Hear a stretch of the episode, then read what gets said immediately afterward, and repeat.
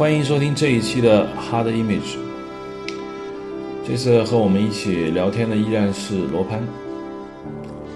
呃，罗盘，其实我呢一直找你聊这个关于电影摄影师的话题，也聊了好几期了。那今天我们就聊一个跟电影摄影关系有，但是我们不聊这个电影摄影师。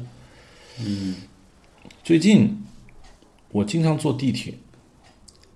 就以前我我也有很长时间没坐地铁，但我最近经常坐地铁，我就发现，在地铁里有一种情况，就是整个地铁所有人都在看手机。这个应该你也你也肯定是有感觉，就每一个人都在看手机。看手机当然有有好几种情况，一种是看文字，就是阅读那个网络小说；另外一种就是在看视频。就我你我我有一种感觉，就是手机那么小的屏幕。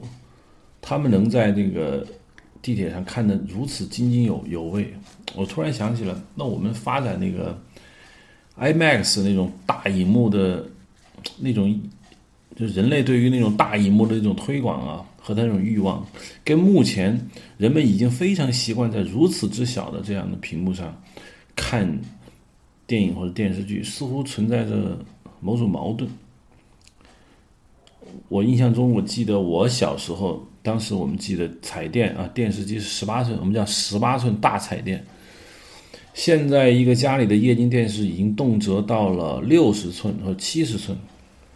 我们似乎在荧幕、屏幕画面越来越大的方方向上，正在非常激进的迈进。可是我没有想到的是，你比如你现在让我看十八寸彩电，我已经看不下去了，甚至二十五寸以下的彩电我也看不下去。可是我没有想到的是。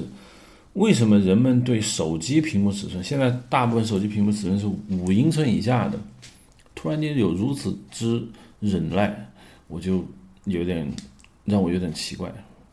你怎么看现在这种人们都在手机上看各种片子的这样的一个情况？我从来不认为他们是因为喜好那个小画面而去欣赏这个手机。我说的是容忍，对。他容忍的目的就是，是因为他不在乎，就是他不在乎这个大小给他有没有带来观影上的乐趣的减少，他在乎的是在那个消磨时光中，他总得找一个乐趣来看，比如说手机，我我也看到地铁上很多人在用手机看视频，那大多数人看的是电视剧为主啊，我看到的是电视剧为主，对，就是。他看那个过程，我真的不认为他在欣赏一个画面的魅力，而是通过声音，嗯，配声音配了一个画面。那就你的意思，就是给他一个大的屏幕电视，他不一定真的在看。啊，对他就是听到声音，看到画面，了解一个故事情节，消磨一段时光。而这个画面的大小只能让他看得见是怎么回事？我觉得基本上是够的。有其原因就是刚才说，他容忍了这个小画面带来给他的。审美上的不足，他并不是说他他喜欢这个小画面。你要他去，比如说他去花同样的钱去买票是吧？他要去电影院，有个小尺寸的荧幕，花十块钱；大尺寸的电影花五十块钱，更大的电影花一百块钱。只要是在这个花销是他可承受的范围，他一定会花一百块钱去看大荧幕，他绝对不会去花十块钱看小荧幕，因为他认为他进电影院要看，他开始就对。因为荧幕小导致容忍度它也会变小，从这个上面说，我看很多人看手机画面，倒不是一个大家对画面小的容忍度增加，而是现在人越来越难以忍耐无聊。对，我觉得就是在这手机视频的兴起啊，尤其是手机这种东西，我给我的感觉是手机。我昨天还在跟一个人聊天，就是。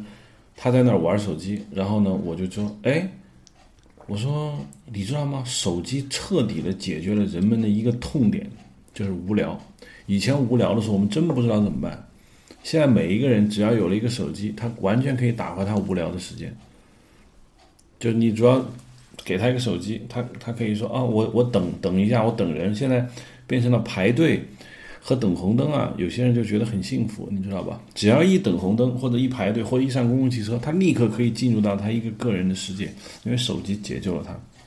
嗯，还有一个，你说这个现象，其实在别的方面也会有，就比如说照相机这个东西。嗯，一方面发烧友在不断的翻新照相机的那个就是呃就是像素，就是像素，还有它的镜头的质量，不断的翻新，越来越贵。就你说的是那个玩单反毁三代的那些人，对，你像以前我听说 EOS ED，简直上了天，就我是不敢想象的，我连摸一下我都觉得很是梦想。嗯，但是你像现在那个卡片机几乎没了，就有手机拍照，嗯，都可以。现在那个 iPad 也能拍照，就是大家对这个镜头成像原理，那个镜头越来越小，嗯，没关系，都在拍。那发烧友也在发烧，越来越发烧，而这个相机实际上是成那越来越简单。就这是为什么呢？就我也在想，就是因为消费者对这个镜头成像、镜头质量并不在乎了嘛？我感觉还是这样，就是人们的消费是两种，一种就是说作为一种享乐，单纯的去享受它的独有性，比如说发烧友认为高质量的镜头和高质量的那个 CCD 或者 CMOS，它能得到更美好的享受，于是它就会不停的发展，不停的发展。可是另一方面，当相机有它的方便性的时候，又成为另一一些消费者的主要消费倾向，就会越来越简单，越来越简单。嗯，包括多用性。反正现在我我从来很少人听说去买个，卡片。没有人买卡片机了。比如说现在，比如说你要是拍电影出去看景，那你会带单反相机去采景吗？呃我都不会了。为什么呢？就对于你这样专业的人，因为采景，你知道，电影中的采景，它它所带来的作用，并不是要看那画面有多好，而是看清这个位置在哪儿，环境有多大。这个东西其实就不用特别好的相纸，只是说你要求上看清这个环境是什么，那就对我来说一定是越方便越好。你就基本上拿手机就可以拍，而且手机又开发出来，比如说全景模式，嗯，那你普通相机你是做不到全景模式的。所以这就是我刚刚说，它的便利性超越了它对影像的要求，所以我不会用去单反去拍照了。嗯上次我跟那个 Lawrence 李，就是你说了，呃，对我跟 Lawrence 李，就是有一个叫做《IT 公论》的一个播客，其实非常火，是我们知乎上面那个 Lawrence，你你你要是经常看知乎，你应该看到他，我知道劳伦斯你，总是，但不知道他是谁。Lawrence 李是一个，就他以前办了一个叫唐茶的文字社，就是网上卖书的。Lawrence 李也是原来有一个很著名的一个博客，不是博客叫 Apple dot us，就是专门讲苹果一些产品的，他也是创始人。他现在他他也做了个博客，叫做 IT 公论。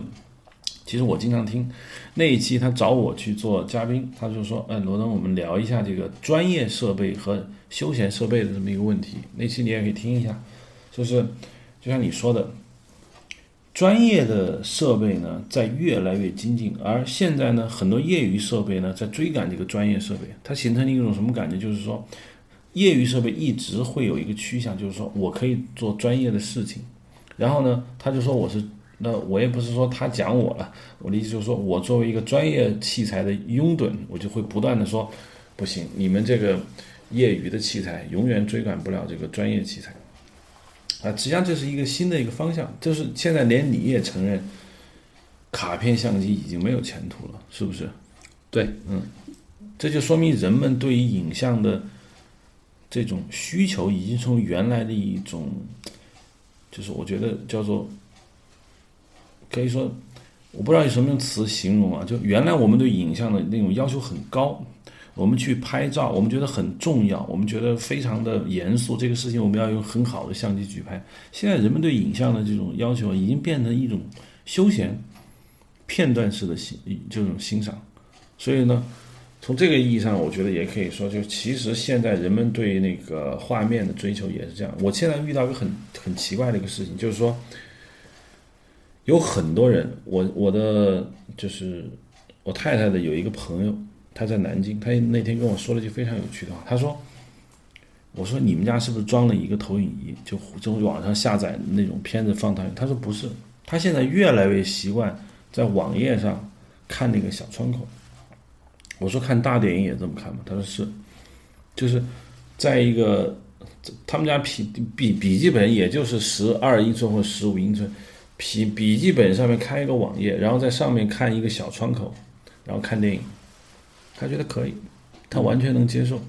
嗯那就看这个人的习惯是不是普遍性。他以前不，他以前是习惯在家里用投影仪，就下载那种幺零八零 P 的那种投影，然后放到一个一百英寸的那样的一个一个屏幕，就放到墙上。然后呢，他就在看。他说他现在已经不再像以前那样子追求那个大画面，他觉得看一个小窗口可以。我说那你为什么能容忍？他说主要是看故事。对就是说，这个人有可能是他有最早的那个发烧级，他特别喜欢影像，他放弃了，对他慢慢的开始转为欣赏的故事了。他觉得看故事小一点，只要看清人他就够了。嗯，就从这点呢说明人的消费是多样性的。这会不会是未来一种趋势？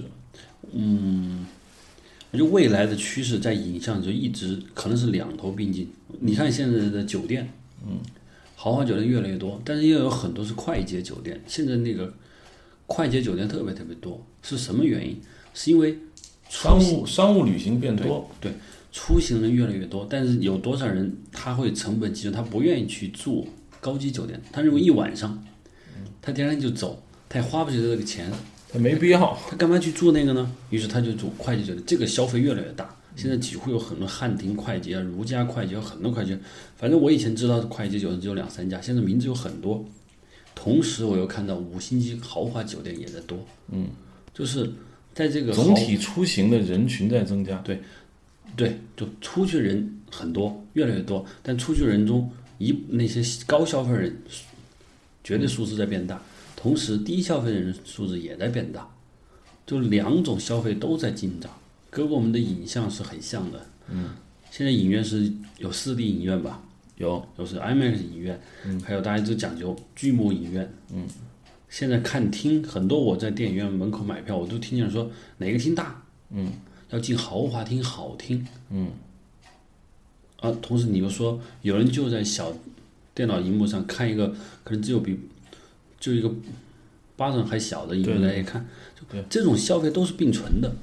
嗯，但是从就看他消费的目的是什么。如果他的消费目的是欣赏画面，嗯，那他一定会追求大。比如说有两有两个人，一个人说我打算去看变形金刚，嗯，只要他有条件，他一定会去看大荧幕，他绝对不会在个小屋里看。对，嗯。如果说他要看《来自星星的你》是有什么一电视剧，他没有必要去看大荧幕。《来自星星的你》，他觉得听那个声，看这个人就够了。嗯，他没有必要去电影院。嗯，所以这是个消费的便利。是不是可以这么理解？就是说，以前我们的手段比较单一的时候，其实一部分人的欲望被压制了。比如说，我们以前去看电影院，其实很多人希望躺在被子里面，抱着屏幕，他只想看看这个。简单的有人影就行，或者听听声音，但这部分欲望他没有办法去满足，所以原来单一的那种观赏模式，使得好像这种这种需求没有。但由于现在这种观赏模式已经有了之后，突然就发现人们就突然发现哦，去大荧幕看电影是我一直想要的，但是我更想要的其实就是听听声，看看小影，抱着抱一个 iPad 在那个床上。我觉得，我觉得是这种感感觉。那么，人类在这种大荧幕上面的这种追求，你看，我现在做了一个统计数字。现在手机屏幕尺寸呢，从苹果最早的呃三点五英寸到四英寸，现在苹果出了四点七，就 iPhone 六和 iPhone 六 Plus 五点五英寸。然后像三星这种长期做大屏手机的，有六寸、七寸，还有这种啊叫 iPad 屏的有十英寸。手机的屏幕是越做越大，更别提以前。我今天在网上我又缅怀了一下以前，就是我记得最早的爱立信那个手机 GF 七六八是一个拇指宽的这么一个手机屏。那诺基亚以前也也有一些小屏，手机屏越做越大，但是这是手机屏是越来越大的。换句话说，为什么手机屏越做越大？是因为人们需要越来越大的画面。可是越来越大的画面完全有电视啊。有电影啊，那是看便利性，就是你要忽略了人的消费的，它有一个就是便利性的需求。嗯，就比如说你有手机是很小的画面的时候，你要去看某个大画面的时候，你需要换个东西。嗯，是吧？你需要去打开电脑。嗯，你去看。现在拿手机看，然后去打开它，毕竟是麻烦。然后现在有了手机以后，同时可以兼备通话和看图片的功能，大家一定会需求这个东西。就是说，手机屏幕越做越大，嗯，就其实很多消费者是没有像我们这种思维的，他只觉得他这个时候需求什么，什么东西离他最近，嗯，他马上就去去做这个，嗯，你像，我们就说网上看电影这个事实，对于很多人现在说以前要一定要看幺零八零 i。幺零八零 P 啊，幺零八零 P 啊，就是七二零 P 是吧？但是你有没有发现问题？现在人观影越来越私人、私人的那种私密化吧？对，你看电视你就不能选择，虽然你可以选台，但是大多数是你不喜欢看的。嗯。而且现在网络是你想看什么，只要你能连得上，你都可以看。嗯。就是一种非常个人的需求，况且不是他也可能看一些不适合一起看的东西，嗯，那那个私人性就越来越随意，很容易就得到了，嗯，那他他干嘛要选这个大荧幕呢？选这个大荧幕首先需要很多的很多的条件，嗯，有大屋、好的放映厅，嗯，况且这种私密私人感会弱，嗯，所以他开个小东西，电脑上现在网络发现你是几乎你是想看什么有什么，嗯，我就我就感觉在这种情况下。屏幕越来越小，确实是一种私人化欣赏的一种趋向。嗯，只要它够看，看得见，它就行了。有一种声音说，我不知道是谁说的，可能其实乔治·卢卡斯以前也讲过，他就是说家庭电影院会完全普及，那种呃，就是普通的电影院会衰落。最近，呃，爱奇艺的那个那个老板，哎，不是老板，就是爱奇艺有一个人很重要的人，我忘了叫什么。就最近他提出一个观点，就是说。以后电影外面那个大电影院就在五到十年内会完全的没有，人们会在家里用大屏幕去看电影，然后会用小屏幕看电视剧，然后会用手机看微电影。他觉得就会变成这样。那么你对大电影院迟早会或者在五到十年内消亡，你怎么看这个问题？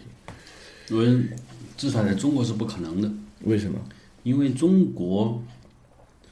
观众去看电影还远远没有成为一个习惯，你说还没有到过度消费的地步。嗯，现在就我们随便街上找十个人，你问他去电影院次数多还是少？嗯，就是想看电影吗？想，有能力看电影吗？嗯，我说随时可以看，随时有能力看，谁有钱看人并不多。嗯，就中国这么大的人群，把电影消费过度还还早。还用别说五年时间，我认为还有二十年吧。嗯，这是第一个。嗯，第二是，中国家庭能够看得起家庭电影院的人，现在买房都很费劲，睡能躺一下都不错，上哪儿去搞家庭电影院去？是不是？太太嗯，说出真相啊！对，就是说，那就我就认为不可能成为，顶多会电影院越来越多。嗯，但是电影院没有那么大的面积了，电影院相对比如说一个社区里头就有一个小厅，比较好的一个放映厅，大家过去看。嗯，平均到了就十户人家有一个电影院在社区里头，嗯，这是有可能的。那十户也太多了吧？不是一百户有一百户，嗯，这个社区嗯有一个大电影院，或者说不大的一个影厅，大家可以过去看。嗯，就是不会像这个人说的，我不知道他就是为什么说五到十年就会。美国电影从六七十年代已经就开始有预言了，电视出现的时候不就有预言吗？嗯，说那个。电视普及以后，美国人不看电影了。嗯，但实际上美国电影现在并没有消亡，它越来越好。当然，美国会不会五到十年内这个电影院消失？我也认为不会。嗯，是因为什么？就看电影的目的是什么？如果看电影的目的有两种，第一，发泄，嗯，那就是很大的影院，非常好的音质，这种东西还是它成为它让自己情绪发泄的一个重要手段。这个是。家庭无法做到的，嗯，这是一个。第二个就是电影，它有时候是个社交活动，嗯，你上次也提到了，就是电影，情侣出门啊，朋友消费啊，聚会啊，它是个社交活动。既然是社交活动，家庭电影就没有不能实现这个东西。能天天社交家里人，还社交什么？嗯，啊，就如果是这两个目的，我觉得电影院都不会去消失。当然，家庭影院会发展，电影院也会发展，就跟你刚才提到的。小屏幕越来越多，嗯，大屏幕也在发展，这是同时的。就一个人有可能在家庭又有电影院，又去电影院去看电影，嗯，他会同时消费。我有一个观点，就上次在知乎回答一个问题，就是人们就说，看电影到底是一个什么活动？我说这是个宗教仪式。我就说，你就想，在远古的人类，他们在一天的劳作之后，他们会习惯性的走在坐在那个篝火边，听那个这个部落中最年老的那个老人去讲故事。这是可能是弗雷泽金枝里面，就是说人类从最早的一个活动就是有祭祀，还有一个就最重要就是讲故事。人们总是在在一个群体中，我们来分享故事。人们从一个群体的活动中得到了一个听故事的一个快感，所以我认为电影院特别像，为什么呢？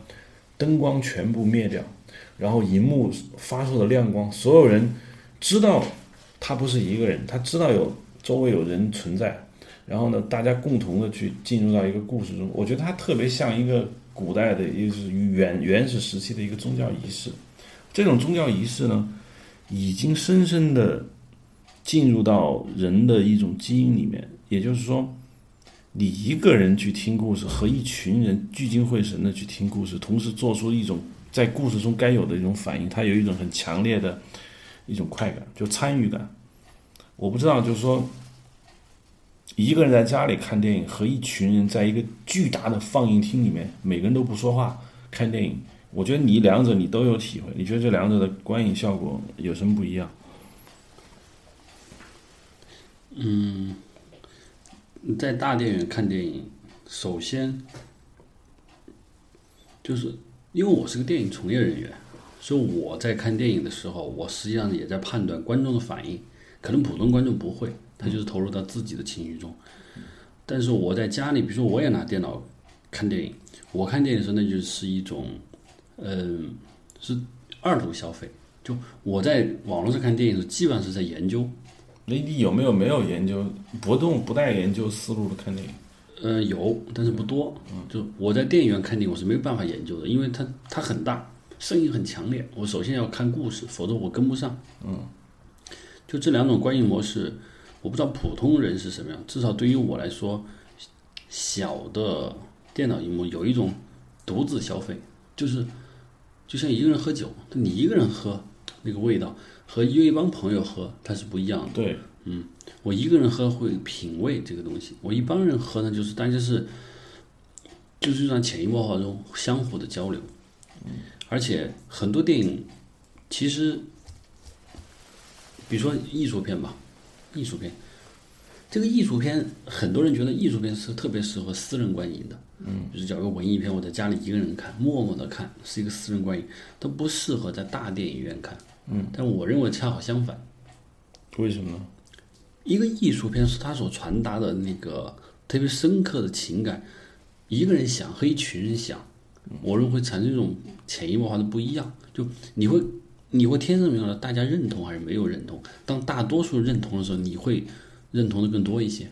你不认同的都要反思自己怎么没认同。嗯，它就比个人欣赏还是有不一样。嗯，所以艺术片。艺术电影在大荧幕上映的时候，所能达到的效果，我认为会比独自观影要更好。嗯，当然，艺术片能不能做到这一点，我觉得挺难的。嗯，因为观众进电影院需要去娱乐。嗯，但是如果做到了，它一定是会更好。对，有时候我在电影院里面的时候，你知道我什么感觉吗？就我，我有一种在咖啡厅里面写作的感觉。比如说，我一个人在家里。我也可以写剧本，我家里很安静，或许我什么都有，但是我真真的有点写不进去，我就会想去去咖啡厅写剧本的感觉，因为在咖啡厅里面，你你能感受到周围有人，但是他们不会打扰你，你也不会跟他们说话，但是呢，他总会发出点那种低声交谈的声音啊，咖啡杯碰撞的声音，就是你会感觉到你在一个人群之中，这种互相并不干扰，但是同时又。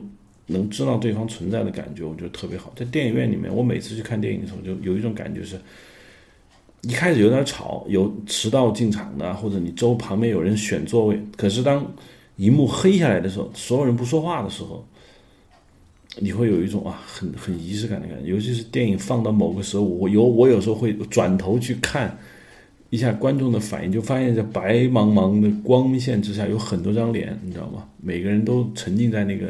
剧情中，就这个，我觉得在家里一个人看呢，或许差别没有那么大，但是我觉得这种差别吧，还是让我有一种很奇妙的感觉。尤其是看完电影散场的那一瞬间，就每个人都站起来，纷纷往外走。你有时候会听到一些对影片的评论，或者他没有评论，但是当你顺着人群往外走走的时候，你多多少能感受到这个电影对这些人的这种反应，他会兴奋，或者他会沉默。嗯，总之这种。这种观影是完全不不一样的。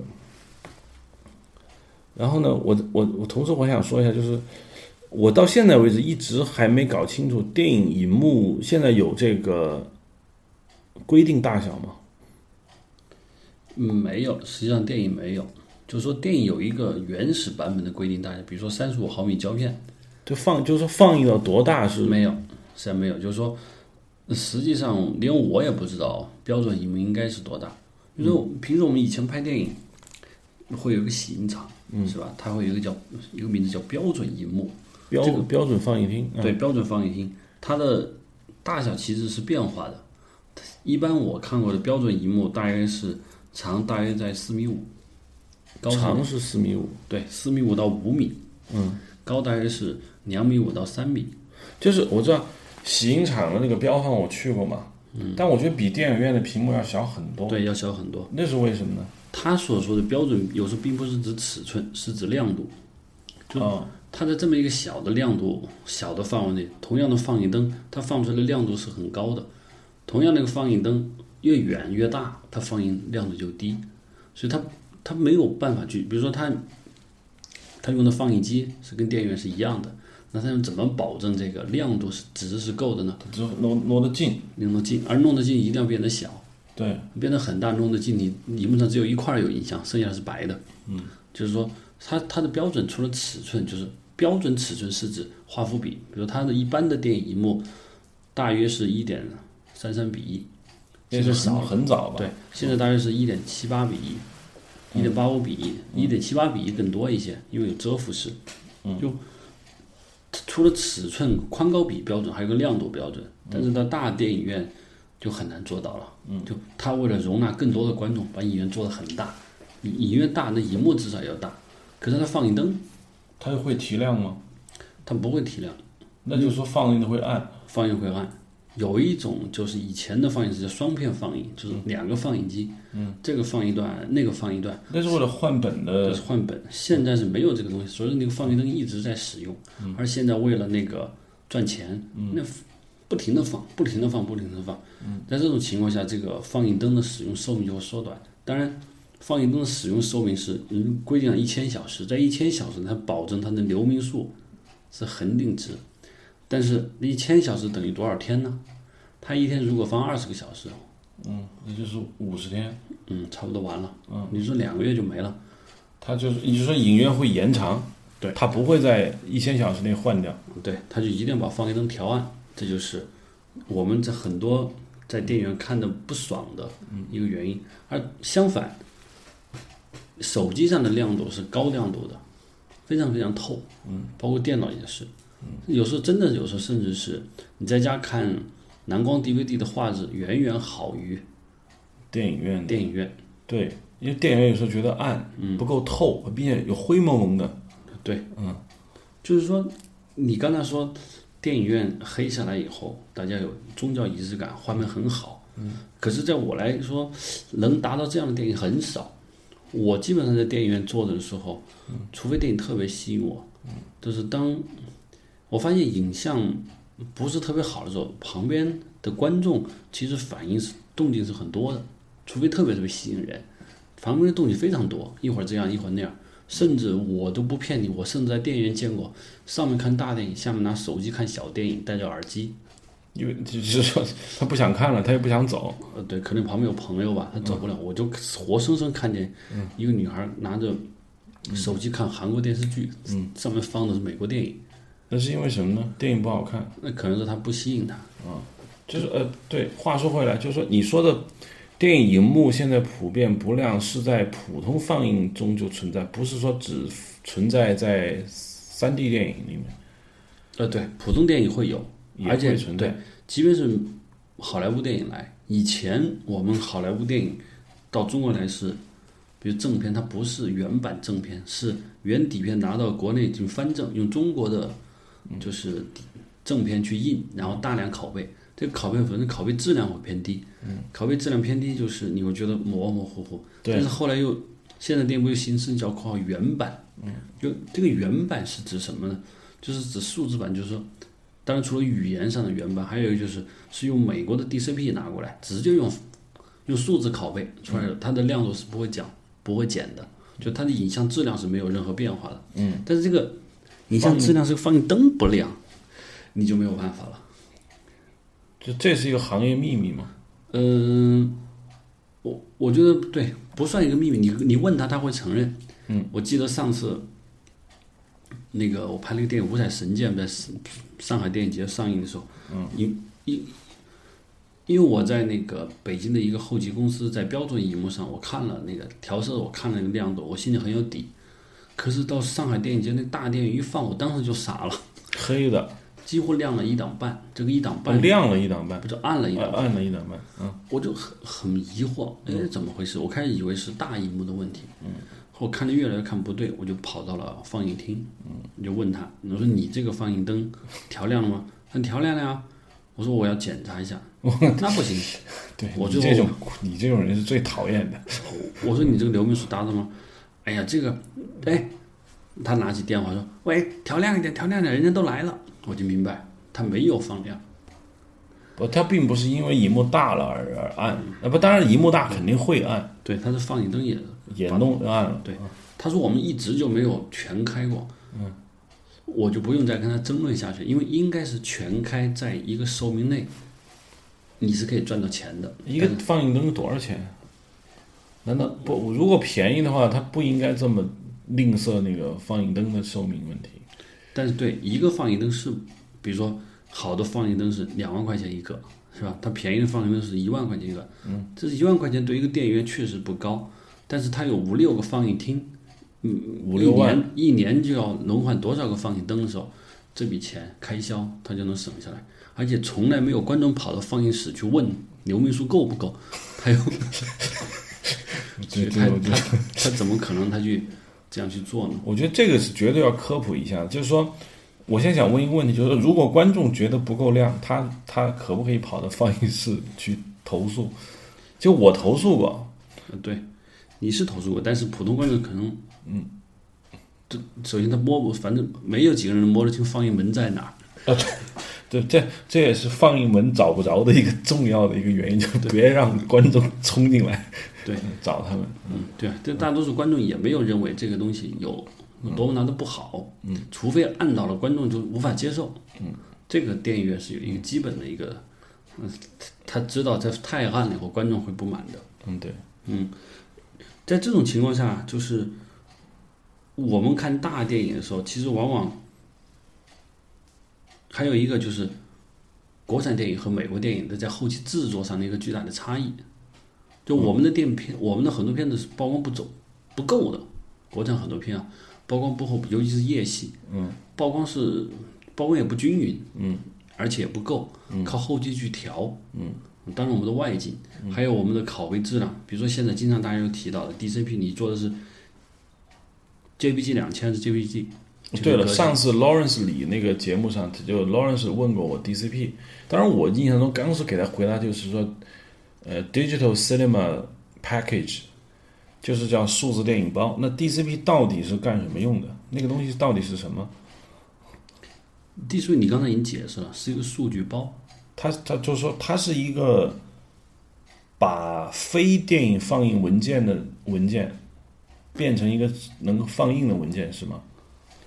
它不是，嗯，DCP 数据包这个这个文件包里面除了那个影片，有时候是 MOV 文件，嗯，它还包括这个影片的其他的一系列的那个资料声音。啊，声音文件、字幕文件，嗯，那个都都含在里头，嗯，还有声音合成文件，嗯，还有五点一声道的那些一系列编码的对，包括影影片的密码，嗯，放映密码都在里头，就这叫数据包。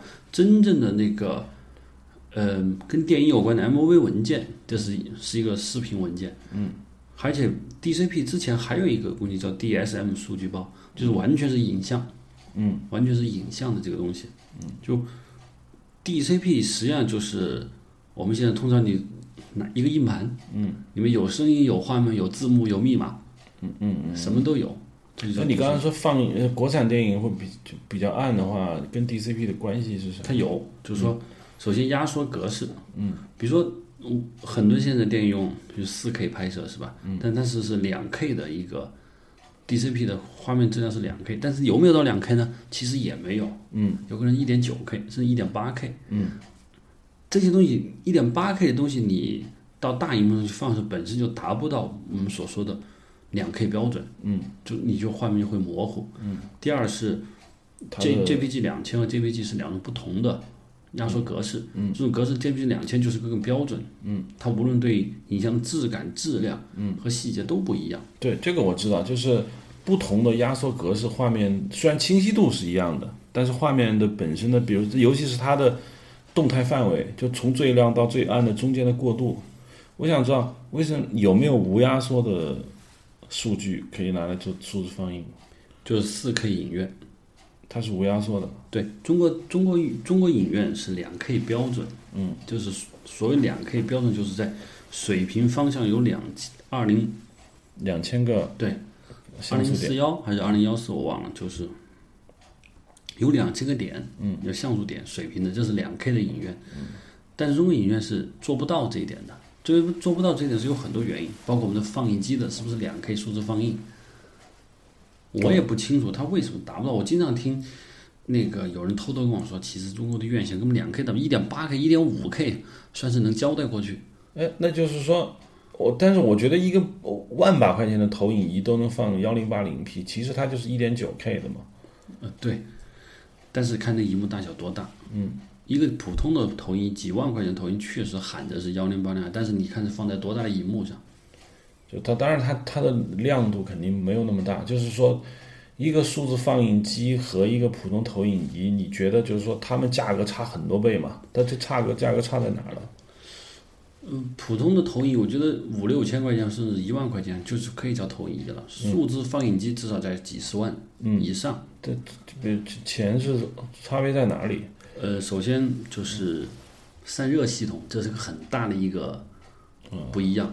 就是数字放映机，比如我们经常说的八八口八口这个放映机，它的放映灯的亮度是非常高的。嗯，它的亮度就是你如果直直视你眼睛，你眼睛当时就烧穿了，就立刻失明。那八口影，它前面是经过透镜，透镜实际上已经把光减弱了。嗯，并且它是放映出的是有色画面，如果它是纯白光照到眼睛上，你的眼睛立刻失明。嗯，它的亮度非常高，所以它也发热也很高。它也非常热，就是说它整个，你看放映机很重，其实这个东西并不重，那个灯泡并不重。你就说散热设备？散热系统，散热系统是它一个巨大的一个，就是嗯，这还有一个就是说，数字放映机里面它是要解码这个 DCP 数据包的。嗯，它有一套就相当于电脑的硬盘一样的东西，它去解码进行运算放出来，并且它的就是对色彩分。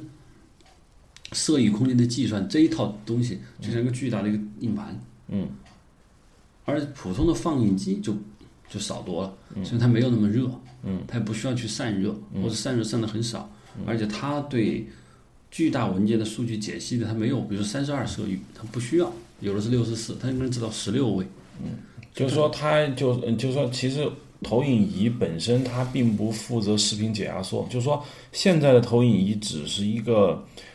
放映的一个东西，就是说你要把解码好的视频的那个信号啊，通过一根导线给它。嗯，对。现在往往投影是接个笔记本电脑，笔记本电脑本身的那个播放器已经可以把这事情完成了。呃，那数字放映机其实是相当于一个投影仪和一个电脑的组合。对，啊，所以它本身要具备解码的功能嘛。嗯，对。它真正的放映系统。就很简单，就跟一个电视是很像的，只是把那影光给投出来。嗯嗯，那这么说来的话，就是如果中国电影院放映除了亮度低，还有这么多问题，那我一直想谈一个很大家很愿意谈，就是 IMAX。就据我所知，IMAX 的荧幕据说也没有标准，这 IMAX 公司从来也没有告诉你说多大的电影荧幕算 IMAX。我这里有一个数据啊，就是说。IMAX 的标准荧幕尺寸其实不是标准，是二十二米宽乘以十六米高。但现在很多这个 IMAX 荧幕比它大很多很多。换句话说，比如说有一块荧幕在孟买就一千一百八十平米，而刚才我说的二十二米宽、十六米高只有五百平米，也就是说这个荧幕比比比标准 IMAX 荧幕大了一倍。那换句话说，一倍的面积大上去之后，它亮度的衰减有没有一个公式可以套用一下？嗯，我不知道这个公式，但是我想亮度放大一倍，面积放大一倍，亮度降低可能是有百分之二十五，这样它不，它这个对数值的变化。嗯，我我我其实对 IMAX 电影，我也去看过几个，比如说变形金刚，我就在 IMAX 电影院看的，还有以前几个电影，就 IMAX 电影是没有规定大小的。嗯，所以我经常在看电影，我就是很同情坐第一排的人。嗯，我想第一排人他能看到吗？你看不到，我对看过，而且他会很累，累死。就觉得那一排都不该卖票，但是他还是卖了。嗯嗯就最后一排的那个观众，嗯最后其实是他能，他肯，我觉得最后一排是最好的。嗯嗯就但是 IMAX 影院的老板是要把第一排的票要卖出去的。嗯，就尤其是，我就《阿凡达》，我就是在 IMAX 电影院看的，我就坐在第二排，反正我基本上是我看完那一场以后头晕目眩。后来我随机大约两三天以后，我就我又去买票，还是在前三四排吧。嗯，我自己跑到最后一最后一排的那个地上坐着看的。嗯，就是 IMAX 影院，它都都说好，但是我觉得那个好是建立在合适距离上的。嗯，距离不合适的地方是看着这种受罪。嗯，非常非常受罪。据说现在中国所谓的 IMAX 影院全部是数字 IMAX，就是说，当然考量电影资料馆那个是真正的 IMAX。这个有一个资料说，现在所有的数字 IMAX 电影院的数字投影效果远远不如正宗七十毫米电影胶片的 IMAX 的那个清晰度。据说七十毫米的 IMAX 就是胶片 IMAX 的，就是换算成这个我们现在说的 K 数，大概相当于十二 K 左右。而现在数字 IMAX，我不知道，哎，现在数字 IMAX 是不是就拿普通原始的那种正常摄影机拍的电影，经过放放大，或者是我不知道通过什么方式，它就直接在 IMAX 可以放。是这样，首先 IMAX 荧幕的比例是基本是正方形，一点四三或者一点三三比一。嗯，所以说拿正常，比如说我们正常一个普通电影的十六十六比九，一点八五比一的画面，或者是二点三五比一的画面，你放大到一点三三比一，实际上是上下有黑边，对就放不了的。唯一什么方法呢？就是生把中间一个长方形画面卡到中间，变成一个一点三三的画面拿上去用。嗯，这是一种最简单的方法。这种简单的方法的坏处就是，你把原画面的大约有几乎有三分之一的画面不要了。嗯，放大清晰度不高，于是怎么办呢？就要用四 K 来拍。就是当我用四 K 拍的时候，我即便裁掉了这么多，我剩下的画面放大，我仍然能达到三点八 K、三点五 K。嗯，这都已经远远超过普通的两 K 院线的影像质量了。这是一种方法。嗯，还有一种方法就是真的是用变形宽幕镜头。变形宽幕镜头它出来的画面是四比三，也就是一点三三比一。这个拍完以后，把它制作成放大，嗯，放大出来。但是那个 IMAX 出来以后，上下是有黑边的，它确实影像质量高，但是它不是真正的 IMAX 对。那最后只有一种方法，就是你用普通的三十五毫米镜头，就普通三十五毫米镜头出来的像场就是原始就是一点三三比一的，嗯，你拍出来以后，然后你用比如说用四 K 的标准来拍摄，然后放出去，嗯，但是你刚刚提到为什么它不如七十毫米胶片呢？这个很容易计算，七十毫米胶片就是其实是六十五毫米啊，它还有五毫米是给声道留出来的，就是六十五毫米胶片。它的一个胶片一个画框的对角线是六十五毫米，另一个三十五毫米胶片的对角线是三十五毫米，几乎大了一倍。对，它对角线大一倍，整个面积大四倍。对，是这样的。而我们知道，三十五毫米胶片的那个清晰度略相当于四 K，接近四 K，三点八 K 左右。嗯，你再乘以四，就刚才我说的十一 K 嘛。对，接近十二 K。嗯，就是十二 K 的画面到上面。那是什么效果？对，可是我们现在就顶多到四 K 摄影机，但很多也不是四 K 摄影机，比如说现在在那个 IMAX 上映的那些电影，比如说 Skyfall，就上次那个零零七也是在 IMAX 放映的，他们用的艾艾丽莎拍的，艾丽莎当时还没有那个现在艾丽莎四 K，当时就是二点五 K 就拍了。对，就就所以说，它跟七十毫米胶片差的距离太远了，这放大，只是大而已。所以很多很多 IMAX 电影做 IMAX，就是只是要占领一部分影院线。我去年今年吧，有一个导演找我说拍一个西藏拍个电影，就在阿里拍一个风景片，然后 IMAX 对，跟我说罗盘 IMAX，我说你准备用什么拍省点省不省点钱用 Red 吧？我说 Red 什么？Red Epic，我说 Epic 是四 K，但是 IMAX 必须是个正方形画面，他就不是很清楚。当然，我很我理解他一般的人对 IMAX 制作工艺是不了解，他就认为他跟我非常兴奋的形容说，IMAX 阿里的影响有多棒啊，中世界上没有过。我说那个 IMAX 不会像你想象那么好。嗯嗯就是说，这就解释你刚才说的为什么 IMAX 其实到不了七十毫米胶片。真正的好的，比如说我知道美国有些电影，比如说《黑暗骑士》吧，对，它有一些片段，对，就是直接胶片 IMAX 拍的。它用七十毫米嗯胶片拍了，然后放到 IMAX 上，那就相当于几乎相当于十二 K。但我就七十毫米胶片的原始画幅比例是二点二二比一，那用，但是它不用那个宽的一幕，它用中间这一块，嗯，它也足够了，嗯，已经足够了。我一直想问，就是说像《黑暗骑士》那样的电影，它有一些，它大绝大部分是用普通三十五毫米摄影机拍的，它有一些部分是用那个七十毫米拍的，那它怎么放映呢？呃，我觉得有可能是这样，就是在 IMAX 影电影电影院，其他部分你看到的是正常比例，对，其他部分你看的正常比例，一旦到了 IMAX 部分，嗯，整个荧幕被全部占满了，其他的时间荧幕上下是没有的，而不是说普通电影院，对。你 IMAX 是没有意义的，因为普通电影院放不了。对，那就是那个红色的墙上出了一点画面，对，上次我看那个变形金刚三的时候，就发现确实你记得吗？变形金刚三的时候，它那个就有一个巨大的蝎子吃沙的那个段落是 IMAX 拍的嘛，就确实在那个时候画面变方了。还有一个就是两个变形金刚在那个树林里面打斗，也是 IMAX，就是它在放映到那一段的时候，突然变成一个方形。我当时看确实清晰度大涨，嗯，然后当切回到特写的时候，它又变成了普通三十五毫米。我在看了个资料说，其实 IMAX 公司他们说准许数字放映的是，因为数字放映现在最高也就是四 K。当然，我听说夏普开出了八 K 放映仪，但那不管啊，就说 IMAX 公司以前是七十毫米走天下嘛，我们说它有十二 K，那现在最好的放映机只有四 K，他们想用两台四 K 放映机进行交叉投影，就是说两台四 K 放映机同时放映，然后。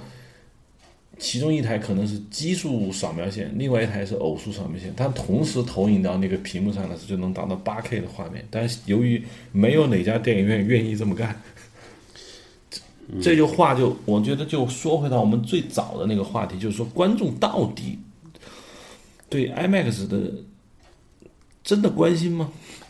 有没有人跑到放映厅说你没有用真正的 IMAX 去放映去抱怨？他也没有。没有，就是你刚才提到说八 K，其实我上次在上一次访谈我就说过，人的肉眼极限分辨是到四 K。你是说四 K 之上他看不出区别？就一个肉眼在一个相对标准的同等大小，当然不是够大呀，就是比如说就在一个标准荧幕上，嗯，四 K 画面和八 K 画面，观众是分不出来的。八 K 到十六个根本就分不出来，已经超越了人肉眼分辨能力。但是放到了很大以后，它就不一样了。就放热到，我现在感觉四 K 和八 K 的荧分辨率区别在 IMAX 荧幕上可能会感觉得到，可能会感觉到不一样，但是到十二 K 是没有意义的，几乎是没有。嗯，就我们你刚才说，我们原来说那个用七十毫米投影在 IMAX 荧幕上，那个已经到了十二 K，那观众会由原来的电影院的两 K 到了十二 K，那个质变，嗯，是完全不一样。况且以前没有数字院线的时候。还还到不了这个级别，对，嗯，因为我们看到的胶片时代，我们到电影院看到的那个荧幕上已经并不是负片，大家都老是搞错，嗯，以为是负片影像上去，所以负片二点八 K，其实正片没有那么多。正片如果是光学硬片法，清晰度降了很多，根本就到不了三点五 K。我对这一点一直很好奇，为什么电影会有一个如此耗损分辨率的工艺横在那儿，一直没有解，没有没有解决呢？因为负片为什么叫负片？它就是负向，你不能让观众去看负向，必须把那个负向变为正向，就是再曝光一次。那就再用负片拍一次。呃对啊，正片其实是负片，嗯，正片和负片的感光原理是一样的，只是它的反差值不一样。那为什么它叫负片？是因为它出来是负向，再拍一遍还还是负向，只是负负得正。嗯，就是正片拍出来的东西是那个负片的负向。嗯，所以其实它本身还叫负片，但是就是说经过这样翻转一次，它必然不论你用什么办法，它会减低。但是就是说，在美国柯达时代，为什么美国的正片好？是因为它的印片法，印片很标准。比如说它的那个印片与印片只有真空，它让两个胶片严丝合缝贴着，毕竟它的走片机构保证这个片孔和那个片孔之间的没有任何的错位，或者在一百米内是一毫米嗯的错位。可是中国的或者说世界其他电影院印片机就可能一百米的胶片，它的负它是五毫米，你五毫米就会模糊错位，就会模糊。嗯，模糊以后就是一个影像在一个画面中会有拖影，当然你是用放大镜才能看得到。嗯，就那它这个清晰度就会降低。嗯，就放映大了，其实你是能就你就感觉到的。更降低。所以说，我们其实，在电影院看到的并不是三点五 K 的负片影像，是正片影像。正片的清晰度已经没有那么高了，但是降低了多少，完全取决于正片的曝光还有曝光控制的，嗯，都不一样。嗯，这是被我觉得还是被大家被忽略的吧，一个问题。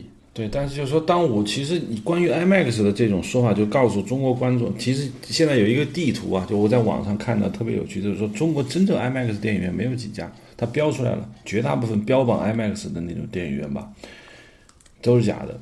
但是呢，我发现观众并不管，他还是愿意去看，因为按一种说法就是说，我们回过他最早的话题，就是他观影的他的需求不同，就是说有的人吧，他。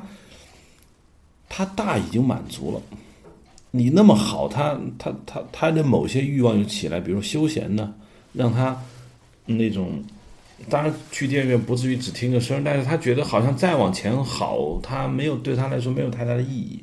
所以说有一个很有趣的一个感觉就是，按说人们对于影像的这种追求已经越来越大，但是到了一种其实再往前发展已经远超观众的这样一个。能接受的这么一个程度，但依然还在往前走。对，就是这个市场就是这样的，市场就是说，有一部分人在精益求精的去搞科技，它有意义吗？它当然有意义，因为观众是一个群体，观众对新东西接受和的认可是一个缓慢的过程，就是因为有大批的并不是很专业的观众，对你们对这些搞科技的人没有搞得很好，但他慢慢的进步，但是同样付出了大量的。票房给你，让你去搞。嗯，如果观众就像你专业人挑剔，一看不行，掉头就走，再也不来了。换句话说，换句话说，是不是可以这么说？就是说，假 IMAX 赚到的钱会用于人们对真 IMAX 的研发上。对，就是观众掉头就再不来了，你这个 IMAX 技术就没有办法发展，就是靠这些无知的观众大量的把钱扔给你，那你就越做越好，越做越好。这是它是个良性的。对，这是个非常奇怪的逻辑，好吧？嗯，今天我们就聊到这儿。关于这个话题呢，我觉得从这个也不知不觉聊了五十几分钟。呃，好，谢谢收听这一期的 Hard Image，欢迎听众在那个新浪微博关注我们，我们的新浪微博的账号叫硬影像，硬朗的硬影像。呃，在新浪公众账号，呃，不说错了，呃，我们的微信公众账号也是硬影像，在 Twitter 上，Twitter 上我们的。在推特上，我们的账号是 Hard Image，欢迎在这三个社交网络上给我们留言，谢谢大家。